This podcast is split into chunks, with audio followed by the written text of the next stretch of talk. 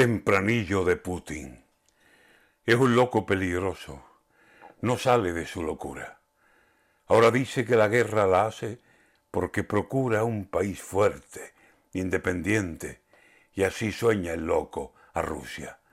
Europa como enemigo, al que avisa y al que asusta, y el miedo se le convierte en su cobarde armadura, capaz de sacrificar a millones de criaturas con tal de salir triunfante de esta niebla espesa, oscura.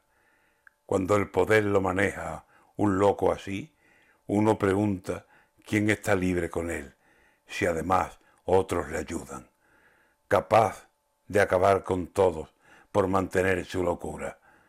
Mejor es dejarlo solo, a ver si él mismo se apunta.